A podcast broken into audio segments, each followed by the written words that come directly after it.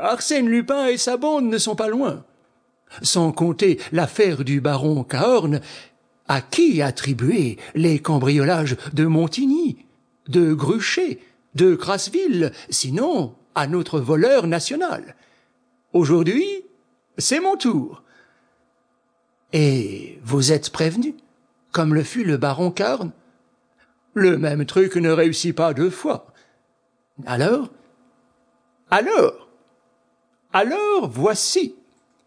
Il se leva et désignant du doigt sur l'un des rayons de la bibliothèque un petit espace vide entre deux énormes in-folios, il y avait là un livre, un livre du XVIe siècle intitulé La chronique de Tiberménil, et qui était l'histoire du château depuis sa construction par le duc Rollon sur l'emplacement d'une forteresse féodale.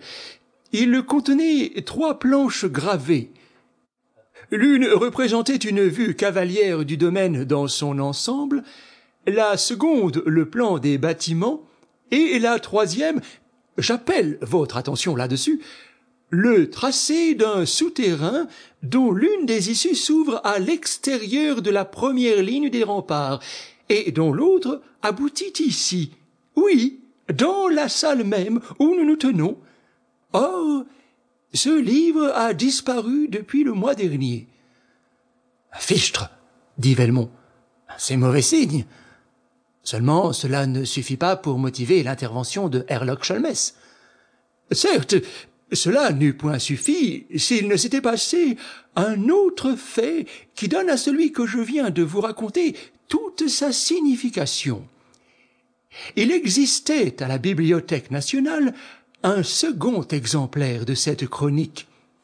Et ces deux exemplaires différaient par certains détails concernant le souterrain, comme l'établissement d'un profil et d'une échelle, et diverses annotations non pas imprimées, mais écrites à l'encre et plus ou moins effacées, je savais ces particularités, et je savais que le tracé définitif ne pouvait être reconstitué que par une confrontation minutieuse des deux cartes. Or, le lendemain du jour où mon exemplaire disparaissait, celui de la Bibliothèque nationale était demandé par un lecteur qui l'emportait sans qu'il fût possible de déterminer les conditions dans lesquelles le vol était effectué. Des exclamations accueillirent ces paroles.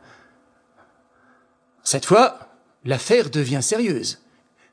Aussi, cette fois, dit Devanne, la police s'émut, et il y eut une double enquête qui, d'ailleurs, n'eut aucun résultat. Comme toutes celles dont Arsène Lupin est l'objet. Précisément. C'est alors qu'il me vint à l'esprit de demander son concours à Herlock Sholmès, lequel me répondit qu'il avait le plus vif désir d'entrer en contact avec Arsène Lupin. Quelle gloire pour Arsène Lupin, dit Velmont. Mais si notre voleur national, comme vous l'appelez, ne nourrit aucun projet sur Tiberménil, Herlock Sholmès n'aura qu'à se tourner les pouces. Il y a autre chose et qui l'intéressera vivement, la découverte du souterrain. Comment? Vous nous avez dit qu'une des entrées s'ouvrait sur la campagne, l'autre dans ce salon même. Où? En quel lieu de ce salon? La ligne qui représente le souterrain sur les cartes aboutit bien d'un côté à un petit cercle accompagné de ces deux majuscules T G ce qui signifie sans doute, n'est-ce pas, Tour Guillaume. Mais la tour est ronde et qui pourrait déterminer à quel endroit du rond s'amorce le tracé du dessin? Devanne alluma un second cigare et se versa un verre de bénédictine. On le pressait de questions. Il souriait, heureux de l'intérêt provoqué.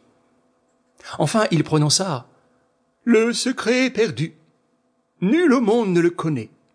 De père en fils, dit la légende, les puissants seigneurs se le transmettaient à leur lit de mort, jusqu'au jour où Geoffroy, dernier du nom, eut la tête tranchée sur l'échafaud, le 7 Thermidor en deux, dans sa dix-neuvième année.